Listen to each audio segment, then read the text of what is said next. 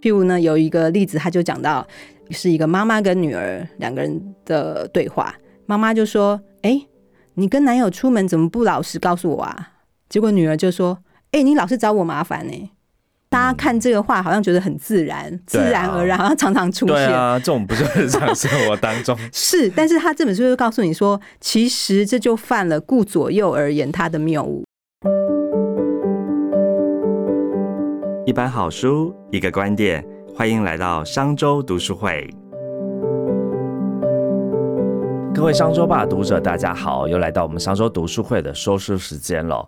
资讯爆炸，还有假消息跟新闻啊，充斥社群媒体，其实社会舆论也让大家不敢逆风发言哦。所以你想要辨别真假，做出理性决策，我们就需要来仔细检查资讯，从中识破错误哦。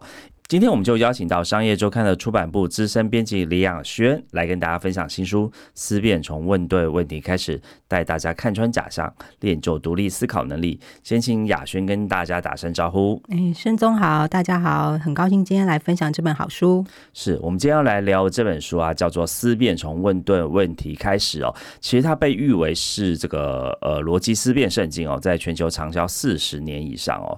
可不可以请雅轩介绍一下这本书作者，还有他？这本书的特色是什么呢？好的，呃，首先呢，这本书呢，它就像刚刚盛总讲的，它是一个非常呃畅销的经典款，它已经畅销超过四十年了。然后呢，我们这本的内容呢是改版到第十二版的哦，第十二版很历史悠久哎，是，而且呢，它已经翻译成十种语言。换句话说呢，它就是呃内容非常的简明易懂，然后呃例子很多，然后所以呢，大家都很很喜欢这本书。那第二点是说呢，它的特色是说，它其实也是呃全美大专院校的跟逻辑啊，或者是写作阅读有关的指定的推荐读物。哦，所以是一个通识课程的教科书了。是的，经典版本。对，而且像我在接触推荐者的时候嘛，我就我有联联系一些台湾的哲哲学系的教授，哎，他们也是很推崇这本书。哦，所以不管是在美国，其实在台湾也蛮多在教逻辑辩论或通识的这些老师们，其实也都会读这些书籍嘛。对，为什么这本书这么畅销跟这么的经典呢？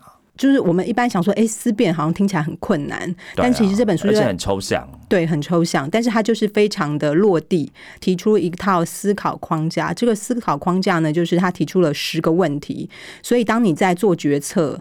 或者是呃想要质疑对方的论点，或者是甚至想要撰写自己的论点，希望能够很完美，能够说服别人的时候，你可以采用这十个问题，然后来帮助自己解决问题。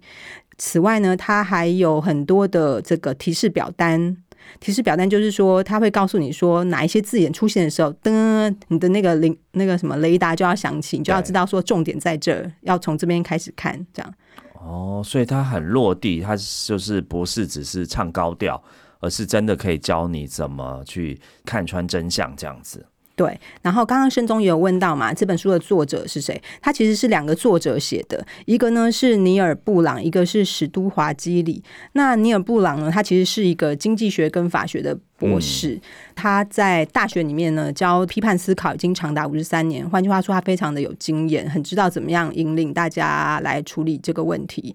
那此外呢，他其实也是一个顾问，所以他不止在大学教，他其实也有在一些知名的公司，譬如说乐高啊、IBM 亚太公司啊，甚至是一些组织单位或者是政府单位，在呃这个做这个。批判思考的训练，譬如说美国国家安全局啊、俄罗斯联邦安全局等等的。那第二个教授呢，他的专门呢是心理学，那他是非常善于书写，所以他们两个就组合起来来完成这本书。哇，所以这本书是从这个经济学的角度，又有心理学的背景，哇，难怪可以看穿假象。对，然后还有很多电影的例子啦，或者是这个对学生很适用的例子。哦，OK OK，那我们来进入这个书的详细内容，我们来聊一聊。其实政客很多话是很模糊不清的，是，所以说我们常会听到，不管是你的生活上或工作上，都会常听到模糊、暧昧不明的字眼。是，那到底从这本书里面可以学到什么具体的做法或者练习来破解呢？可不可以请你分享一下实际案例啊？可以，可以。我们很常碰到的就是这种广告出现的案例，嗯，譬如说某一个广告安眠药的牌子，它可能说我的药效强大，三十分钟见效。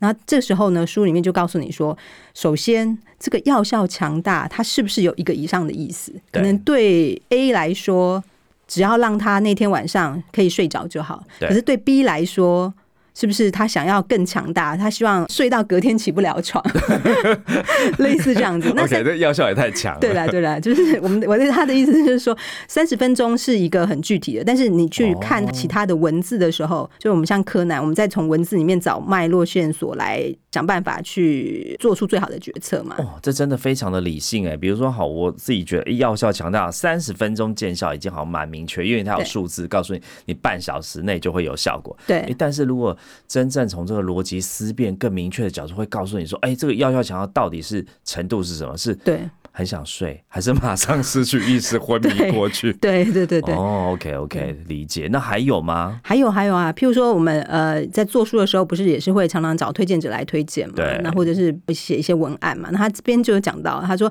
终于有一本书告诉我们如何觅得和留住好朋友。嗯，我猜它可能是一本心灵励志的书，或者是教人家怎么样建立友谊的工具书。对，那他这时候他就说，那你就要看这几个字里面，“好朋友”这个字其实对每个人的定义都不一样，哦，OK，对不对？就是啊哦，我说，哎、这本书真的很好看，但是这个字“好看”两个字也是一个非常含含糊不清清的。OK，可以理解。哇，所以这真的是思辨哎。是思辨不是。对，不是讲一些很抽象的字眼去搪塞、含糊过去。我要给你幸福美好的未来。那请问，幸福美好的未来什又是什么意思？哦每个人的定义又不一样了。哦，所以这个这些越是抽象的字眼，其实就会有更多不同种的解释来运用。哎，对，所以他就是说，我们要呃以角色互换的方式来了解那个句子，譬如说我或是你。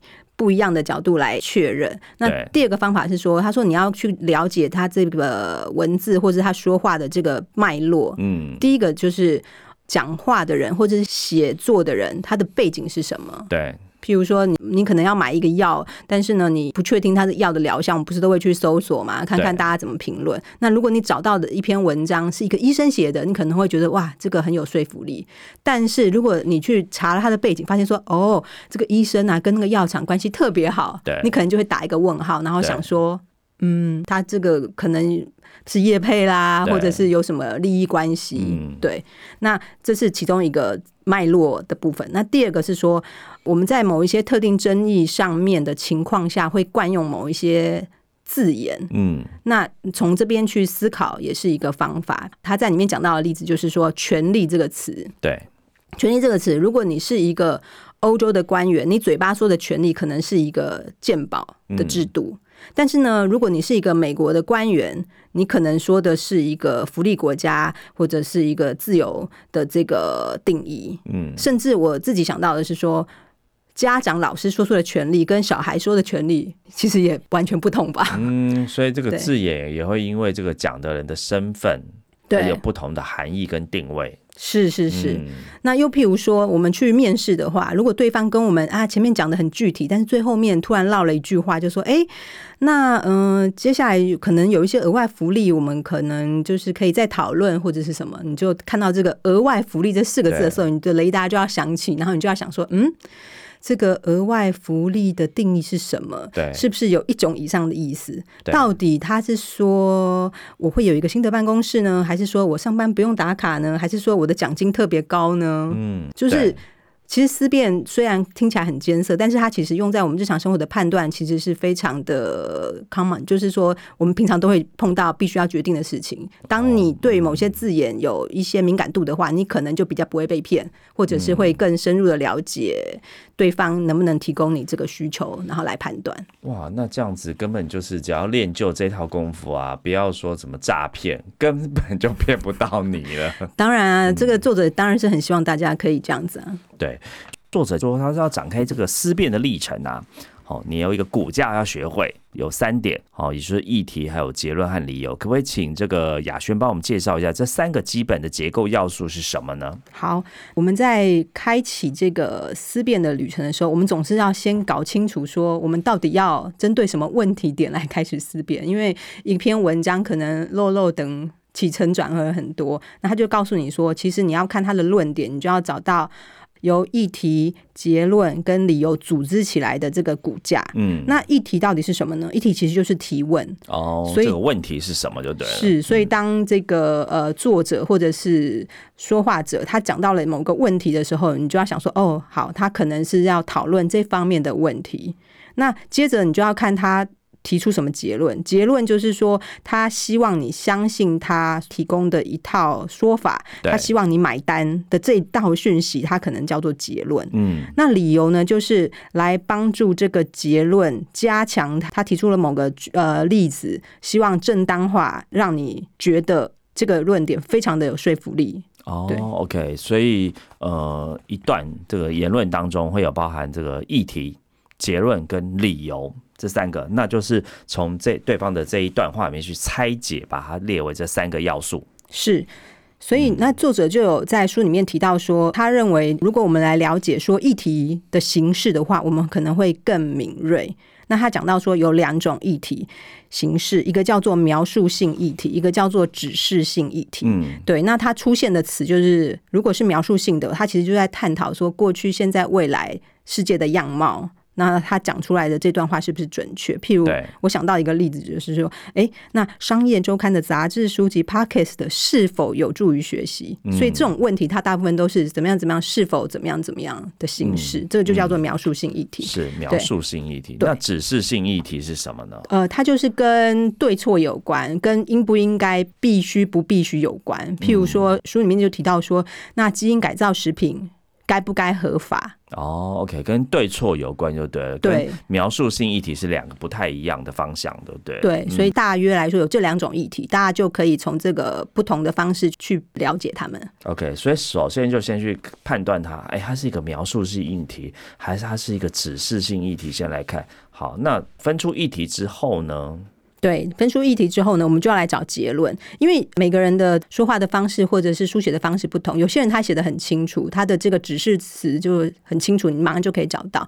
所以他就说，如果找不到议题的时候，你可以先找结论，因为结论可能相对来说比较明显。嗯，那就有点像是说，我们以前在考试的时候啊。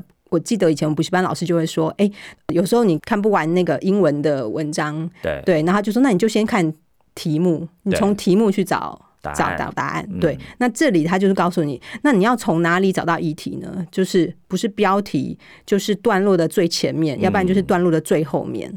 对，那其他的地方，你如果你没时间，或者是你想要呃快速的处理的话，你就要先看这些地方。哦，OK，先看前或看后，对，对，然后再来就是指示词。如果呢，我们在文章里面看到说什么什么什么显示，什么什么证明，我想说的重点，事实真相是什么？这种时候，你就要噔一下，想说、哦，这个就是结论喽，他要来讲结论喽，对这样子。对，对，OK。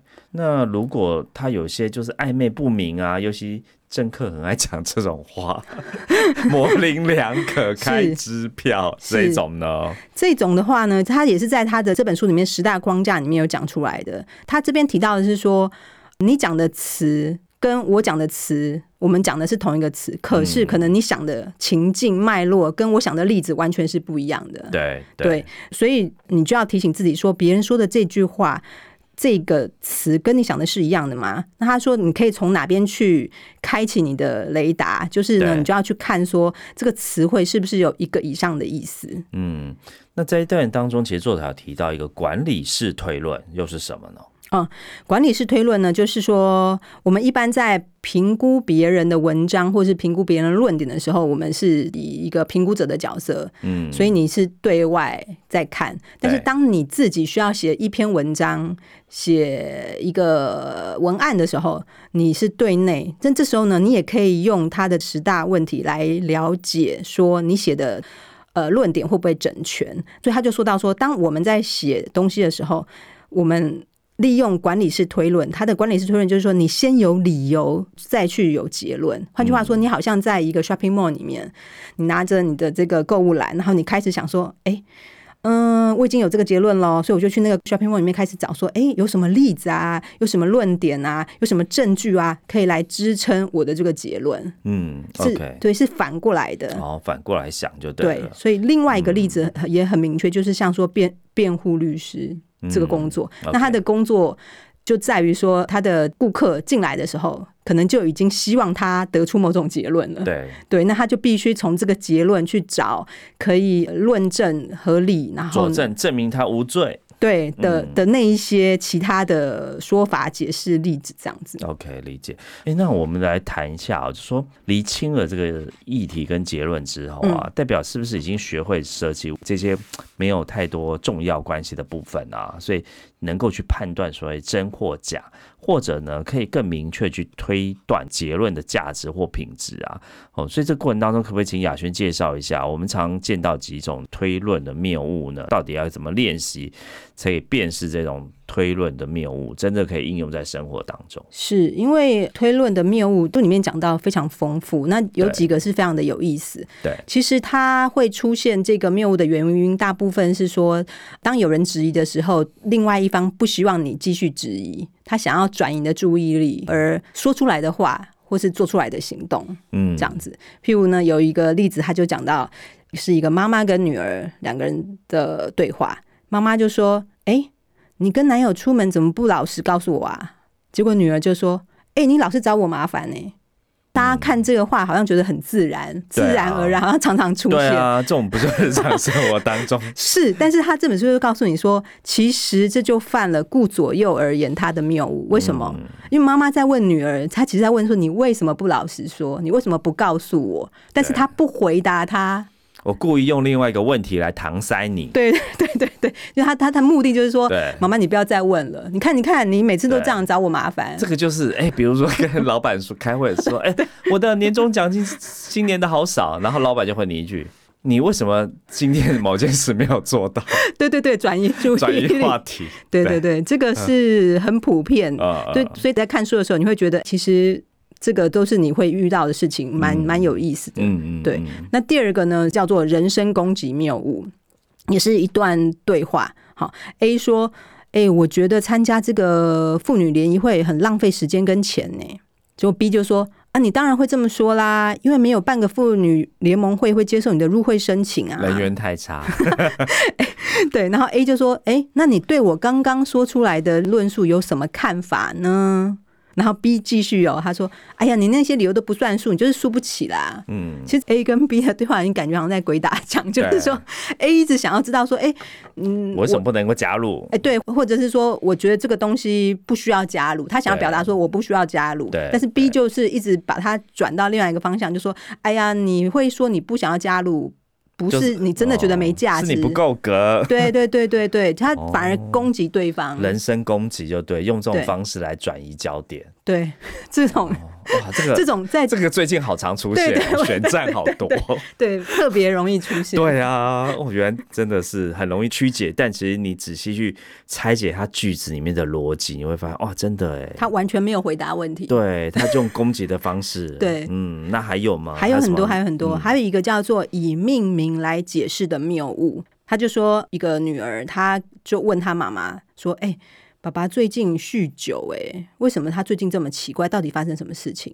结果妈妈就说：“哦，他有中年危机。嗯”，这样，那这句话大家听到的时候有什么反应呢一？开始都会觉得很合理啊，然后母亲说出了一个答案，哎，这个有谬误在哪里啊？对藏在哪？他他的意思就是说，你看哦、女儿就问说为什么？她也是想要知道原因，他想要为什么这么奇怪，他想去探究这个原因。他可能担心他的爸爸，但是他的妈妈就是直接给他一个命名，就是他认为他就是中年危机的关系。哦，所以爸爸可能是身体不舒服啊，或者是这个呃工作。工作上什么特别的压力啊，对，但是妈妈直接就用了一个一个这个名称去把它代替简简化了简它化，，对对对。嗯。那这这书就是说，其实你要去探究那个原因，其实说不定是妈妈常跟爸爸吵架，对，可能是婚姻 婚姻关系紧 紧张，对，对。然后把错误都归咎给爸爸，对，所以他是说，女儿可能是很想知道真正发生什么事情，她为父亲担心。那如果、嗯。呃妈妈这样子回答，有可能她没有看到真正的危机在哪里，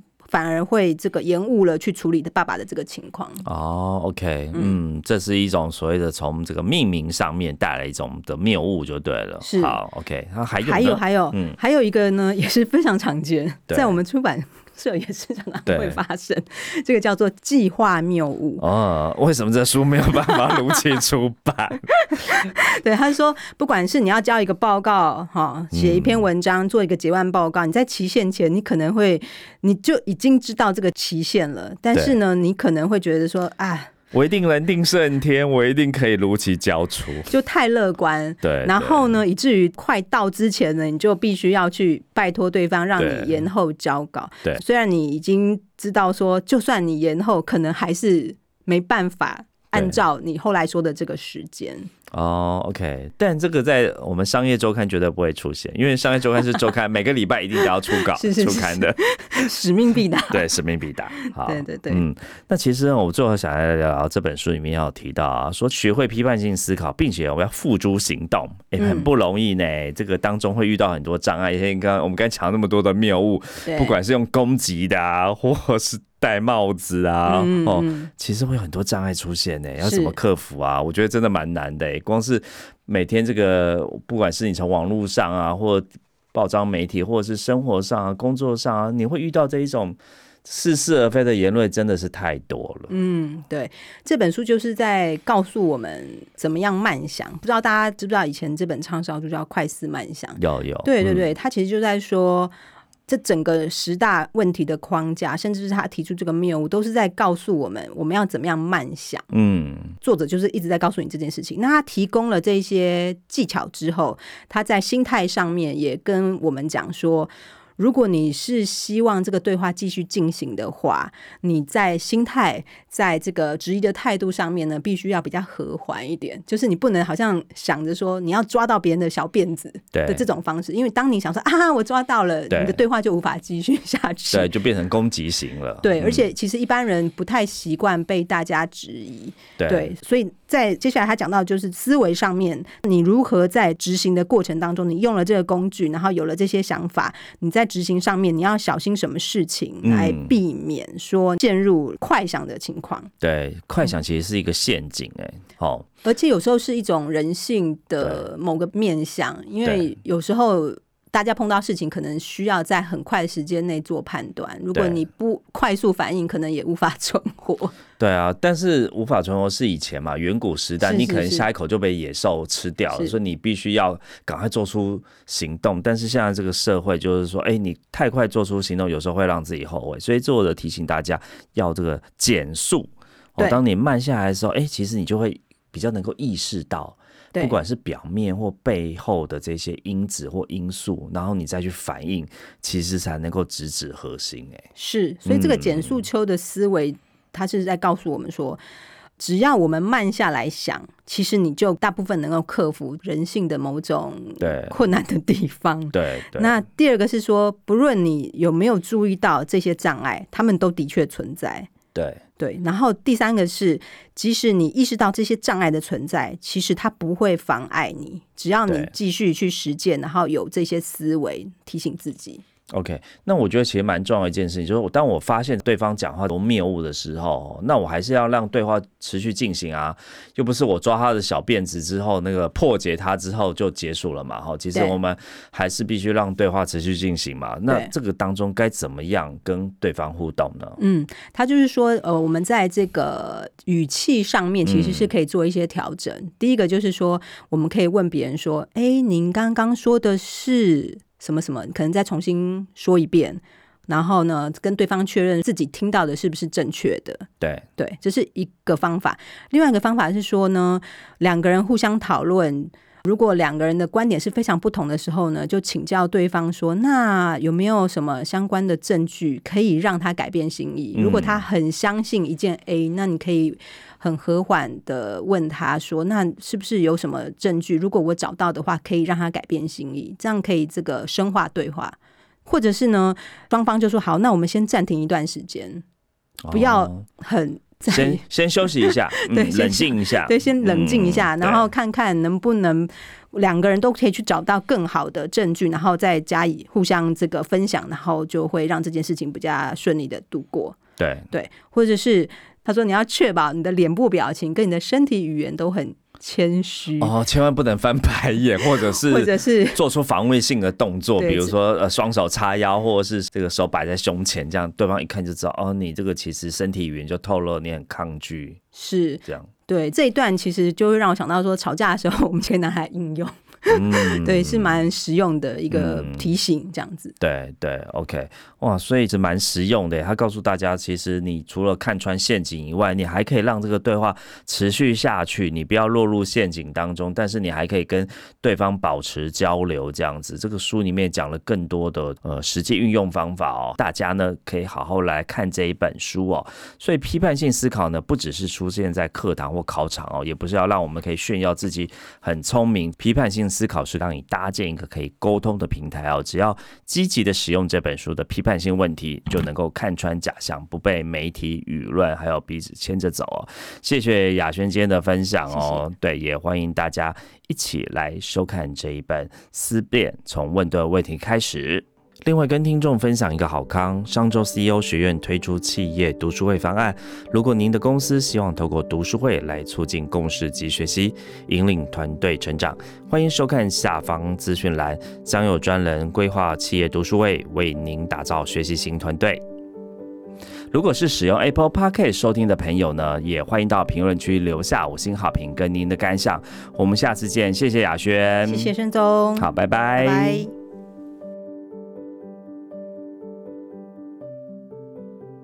商周读书会集结商业周刊出版的好书选读，邀请您订阅 Podcast 商周吧，或是按赞追踪 FB 粉丝团商周读书会，掌握最新出版讯息。